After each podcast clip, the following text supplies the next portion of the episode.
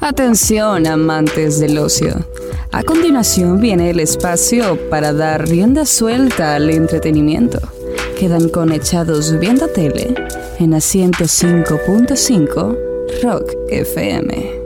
Echados Viendo Tele, presentado por Sublishop Nicaragua, camisetas personalizadas. ¿Qué onda? Fuimos a ver Spider-Man. No, mentira. No, todavía no. Pero compartí, fíjate, en, en mi Twitter, incluso en el Twitter de Echados Viendo Tele, un artículo, pues para los que, que lo quieran ver, de la descripción completa de lo que pasa en la película. Así que si son como yo, de que no les interesa tanto ver la película, pero eh, ya, ya quiere salir del boom, qué pasa y qué no pasa, lo pueden leer, yo ya lo leí y ya como que, ah, ok, soy parte del 50% del planeta que ya sabe lo que ocurrió. y ya está, pues. Qué barbaridad, Sí. Sí, no es que no. Te estás robando. Nada. No, o sea, por eso digo, no, no es que publiqué el spoiler, es que publiqué un artículo donde están. No es que si alguien entra a mi Twitter, va, mira un spoiler. No, solo les dejé dicho. Si quieren saber qué pasa en Spider-Man y tienen boluda de ir a ver la película, ahí está. Eso es todo. Yo, yo no tengo boluda, yo la voy a ir a ver. Está bien. En cuanto se pueda. Estoy viendo fotos que el cine está hasta las tapas. Entonces, yo no estoy apurado porque yo no vivo en redes sociales. El- Entonces, entonces, hay falla. O sea, yo vivo en el mundo real.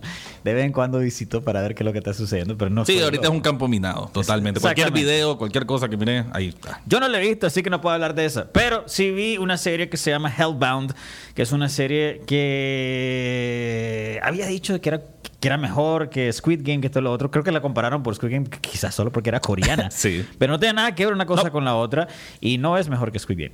Es, pero es, es raro. O sea, es, es, es, es un mundo en que de repente salieron demonios del infierno y te anuncian. No, no. Un ángel primero llega donde voy y te dice, vas a morir el viernes a las 3 de la tarde. Ah, pues sí, salado pescado, pues. y esa hora, a las 3 de la tarde el viernes, llegan tres demonios que parecen como Eh, tipo Hulk, así. sí, medio gorilas. Medio pompeado. Se ve el CGI medio chanfón.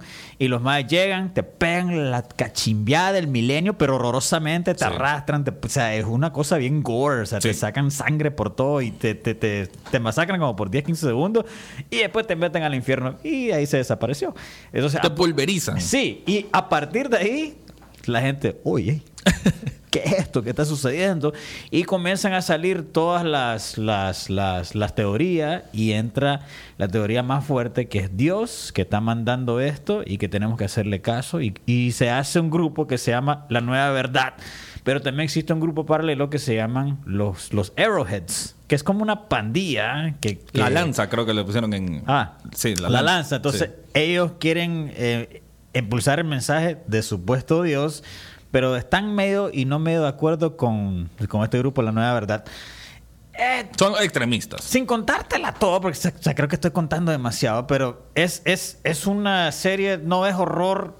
medio- Tiene partes me- medio horror, medio ciencia ficción, medio, medio detectivo, ac- acción. Es una cosa bien rara, no excelente, pero me dio ganas de seguir viendo más. Siento que seis episodios fue dema- muy, demasiado poco para la cantidad de contenido que le metieron y creo que esa fue una de las razones por las cuales falla también, porque siento que de repente a la mitad de la temporada se adelantan cuatro años y vos decís, oye, y los personajes con que yo estaba teniendo una medio relación con ellos y ya se lo olvidó completamente.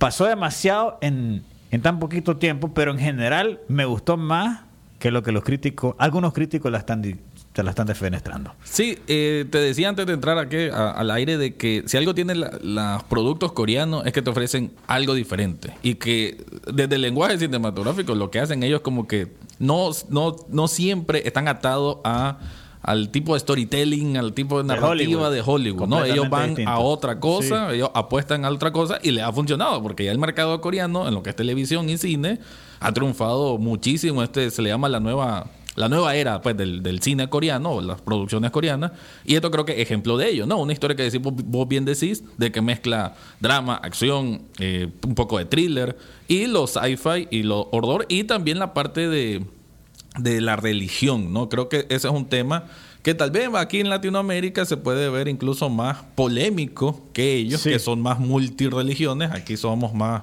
casados con un mismo tipo de creencia religiosa, algunos.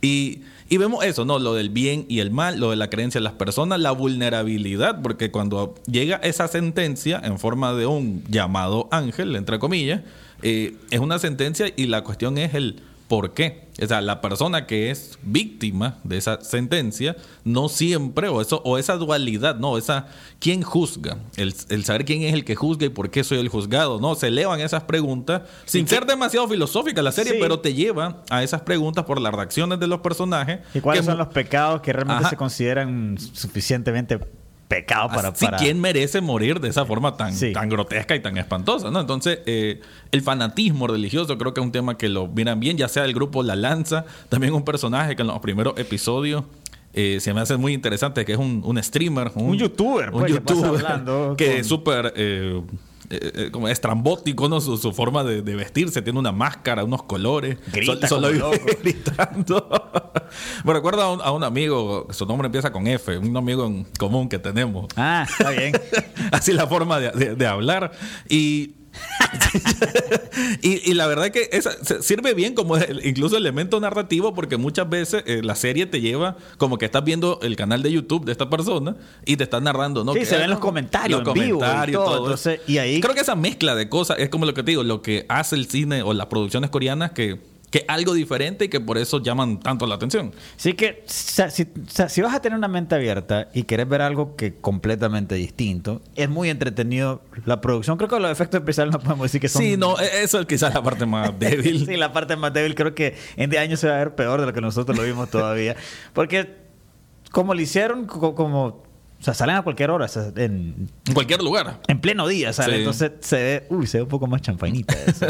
Pero hay, hay bastante misterio, hay, cosas como, o sea, ¿por qué está sucediendo eso? El final, creo que te quedas, voy a decir, todavía tenés más preguntas de lo que ya vine, pero yo estoy amarrado para la segunda temporada, si es que la hacen. Sí, yo creo que sí la van a hacer. Y otro punto que quiero decir es que quizás los que estamos un poco más acostumbrados al anime, eh, esto casi parece una historia de anime, Sí. como hecha live action, pero bueno, un muy bien live action.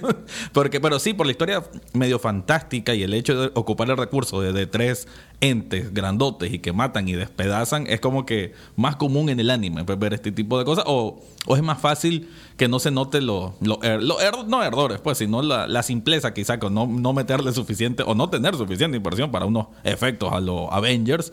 Pues se nota, pero creo que aún así no estorba. ¿verdad? No, o sea, no, Sí. te, no te estorba la O historia. sea, no te que- saca de la no te casilla saca de de decir, eso. uy, ¿qué es eso? Eso es súper champán. Porque al final lo, lo importante es ver a estas personas que lo que vamos a ver es tanto a los- algunos detectives o quienes juegan el papel de detective, así como el papel de las víctimas, ¿no? De los que lo- los que tienen la sentencia, que son personas comunes y corrientes. Y creo que en eso se puede relacionar uno, porque uno, aunque diga, ¿qué tengo que ver yo con un coreano en Seúl? Pero creo que esa, con eso es que uno se puede relacionar, que son simplemente personas del día a día que tienen sus trabajos y que de la nada tienen que buscar cómo sobrevivir o escapar de este alboroto que es el mundo. En resumen, en esta Navidad anda a ver Hellbound. Bueno, eh, al final ya mucha gente ya entra de vacaciones, así que seis episodios pasan rápido, creo que son menos de una hora cada uno. Si buscan algo sci-fi medio de horror y obviamente algo distinto, Hellbound, bueno, disponible en Netflix, ahí para una recomendación. Ok, la nueva película de que la saga de, de Harry Potter, le podemos decir, es, es, es eh, Fantastic Beasts and Where to Find Them, The Secrets of Dumbledore, que es la tercera de todo esto. Bueno, o sea, vos realmente no has visto todo este tipo de No, no, ese mundo sí me es bastante ajeno, pero he visto que los fans son hiperacérdimos, súper intensos. Eh, no sé si tanto aquí en el país, pero sí por lo menos en Estados Unidos casi como parte de, de su cultura. Hay, mu- hay muchos, muchos fanáticos. Harry Potter, de hecho, viene una reunión que se va a estrenar en HBO Max, creo que esta semana o la próxima. De Ah, sí, eh, el lo- 20 aniversario, lo vi. algo así. Y ya todo el mundo pues anda hablando de Harry Potter, Harry Potter, Harry Potter. Yo, con toda honestidad, no he visto ninguna de las películas, ni tampoco esta de Fantastic Beast. Pero del tráiler que vamos a hablar, hay un asunto eh, interesante que podemos usar como una segunda parte del comentario, que lo del cambio del casting. Es que ahí, mira, eh, ok, para vos que no has leído Ah, absolutamente dale, nada. dale, dame, dame la información. Yo sí he leído los libros, he visto las películas de Harry Potter. Las películas de Harry Potter las detesté en comparación con los libros. Es demasiada información para esas películas, son aburridas, son... Y son varias películas. Sí, y no me gustó ninguna. ¿Qué, qué te puedo decir? Pero sí me gustan los libros y me gusta todo el universo. Fantastic Beasts and Where to Find Them es un libro dentro del libro. Es como un diccionario que Harry lee y, y a partir de ahí los más hicieron todo este universo de Fantastic Beasts and Where to Find Them. La primera fue decente, fue mejor que cualquiera de, De esta nueva saga. de todas las películas de Harry Ajá. Potter. Es, mucho mejor Fantastic Beasts. Y al final de esa película, si no la has visto, te, te lo voy a spoilear ahorita, pero el, el, el, el personaje de Greenswald, que era interpretado por Colin Farrell, te das cuenta que no es Colin Farrell, es pa pa pa pa Johnny Depp. Entonces ahí la gente está emocionada. Oye, Johnny Depp, el mae, que fiera, que esto que lo otro. Cagada porque no lo pudimos ver en la película porque al final sale como unos 5 segundos nada más. De la primera. De la primera. Ok. Eh, En la segunda ya lo viste al maje, pero fue un desastre total de película. Sí, eso es lo que estuve leyendo, que en la segunda película, la segunda parte de esto, es una película que quiere meter demasiadas líneas de, de- de narrativa, le líneas de argumento, no lo sabe hacer. No pasa nada Y que el horas. villano queda muy vacío. Sí, también. completamente. O sea, O sea, entonces- desperdician a Johnny Depp. Sí, y ya la tercera, eh, quizás, eh, bueno, eh, eh, es posible ya la salvación de toda esta saga. Vamos a ver la historia de Dumbledore joven, el mae se ve malditazo con el con el mae de Jude Law y toda esta onda. Pero cambian al mae, mira, el, eh, Cambian a a Johnny Depp, que es el personaje villano, ¿no? que es el villano. Mira, lo cambia con un actorazo, eso sí. Sí. es un buen actor. Y ya hemos hablado bastante en este espacio de Max Mikkelsen. El, el problema no es Matt Mikkelsen, o sea, ese maje le hace huevo, pero si hubiera sido ese maje de la primera, estamos estamos de, de- de cachito, Sí, pues sí. no pasa nada. Y además de eso, sabemos la razón por cual hicieron el Mm, cambio. Entonces ahí- eh, ahí está el Se encachimamiento. ensucia la cuestión. Ahí está el encachimamiento contra Warner, porque vos decís, o sea, los majes lo hicieron por, por el simple hecho del problema legal que tuvo con la ex mujer. Sí. Y la ex mujer fue la del clavo, pero sin embargo, En l- teoría todavía no se demuestra, eso sigue abierto, pero ok, pues. ya la opinión ya está. Sí. Entonces ya, ya la gente está agarrando esta película con un mal sabor. No sé si viste que ayer Matt Mikkelsen tuvo que cerrar su Instagram Sí, porque lo- le lo estaba vi. lloviendo odio. Estaba- o sea, la gente creo que está mal enfocando el odio ahí. Sí, pero culpa no es de él. O sea, el Sí. mae es un tronco de actor y el mae le va a hacer huevo. Estoy seguro de que la va a partir. Pues, y cuidado, quizás mejor que el otro maje. Sí. Pero, sin embargo, ya está, ya el daño ya está. Creo que la película no va por buen camino desde la entrada. ¿Sumará ese morbo del cambio de actor a que más gente la mire? Es posible. ¿Verdad? Puede ser. Pero para poder acabarla. O sea, y, Mm. y quizás. Para justificar, ah, hicieron mal en cambiarlo. Sí, o sea, supongamos que esta película sea no la mejor, pero sea decente, así como la primera. Ujú. y, y- igual la gente le va a decir que es una mierda. O sea, y tenemos también la mancha, también se le puede decir hasta cierto punto cuestionable también, de la escritora de Harry Potter. J.K. Rowling, el escándalo que tuvo, que pues también hace todavía, tiempo. todavía ella sigue escribiendo Y- algunos tweets que siguen cayendo mal. Sí. Entonces, no, y estas películas son de ella. Eh. Entonces, va arrastrando ya esta película. O sea, Sí. ya va con los pies hinchados desde hace rato.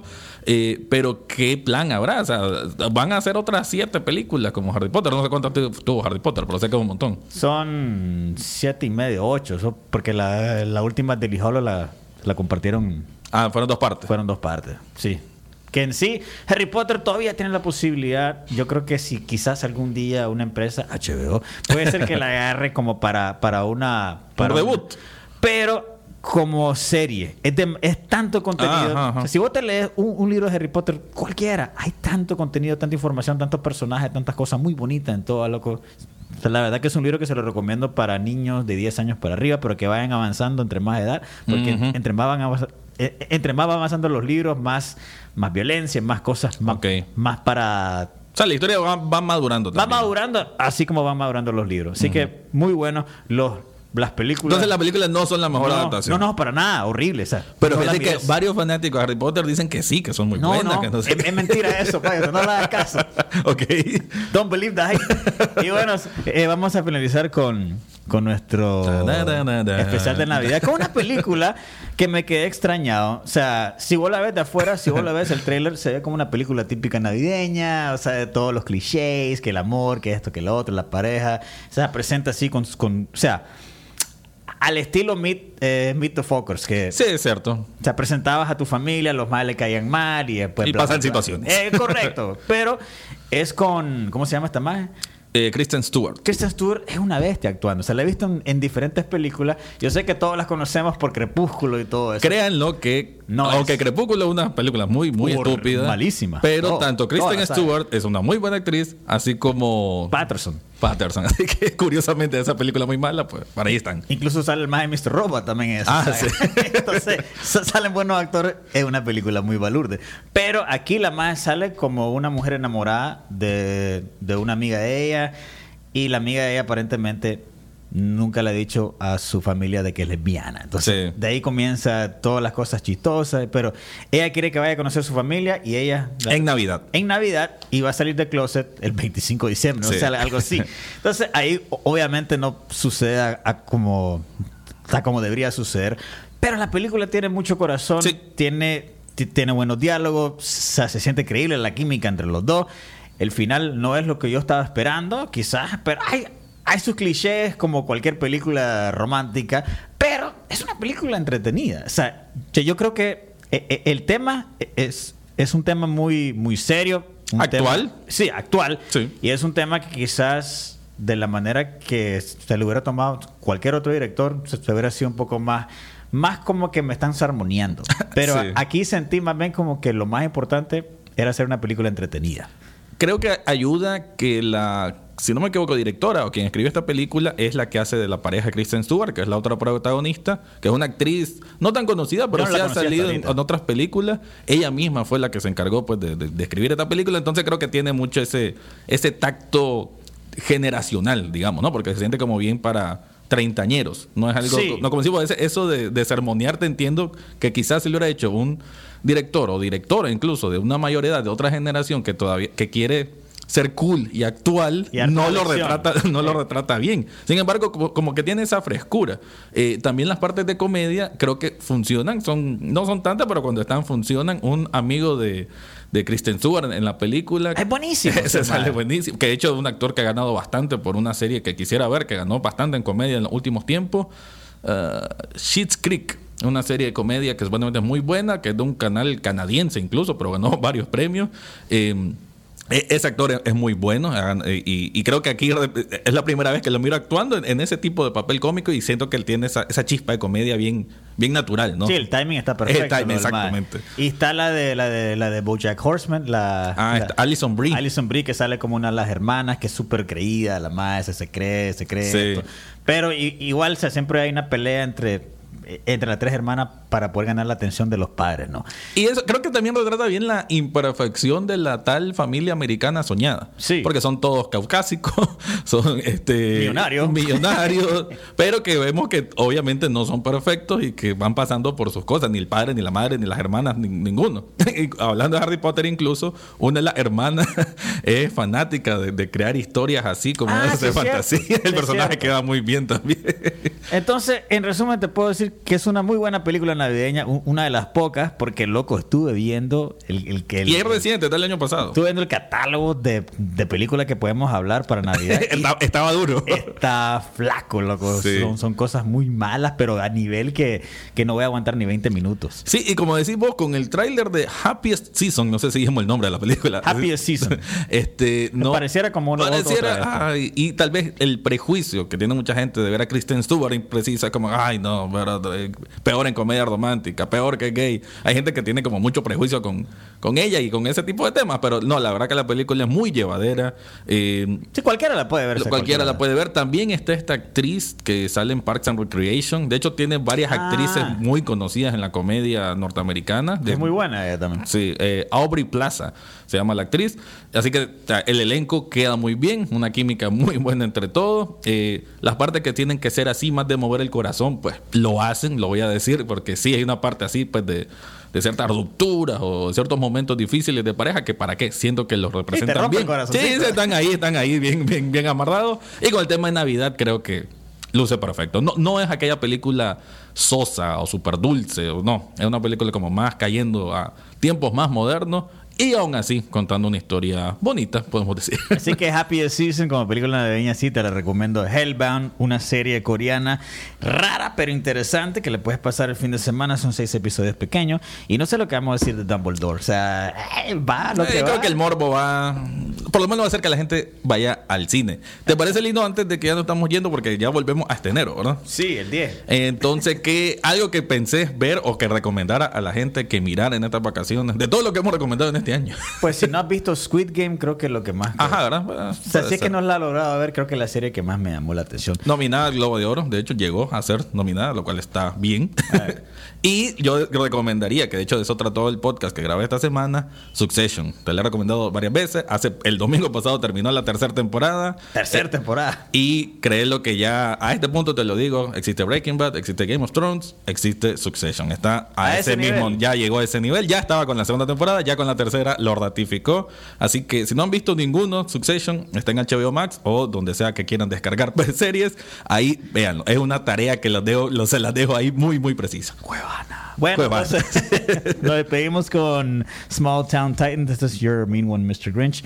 Y bueno, ya hay feliz cumpleaños, feliz Navidad y feliz Año Nuevo. Y no hagan spoiler de Spider-Man. Yo solo compartí si lo quieren leer, pero no hagan spoiler así públicos, por favor. Eh, Chavo Viendo Tele todos los jueves a las 10 y media de la mañana, pero también por otros lados. Sí, el podcast va a continuar. Creo que la otra semana voy a estar de lo mejor y peor del año. Está en Spotify, Apple Podcast, Google Podcast o donde sea que escuchen podcast. Bye bye. Echados Viendo Tele, presentado por Sublishop Nicaragua, camisetas personalizadas.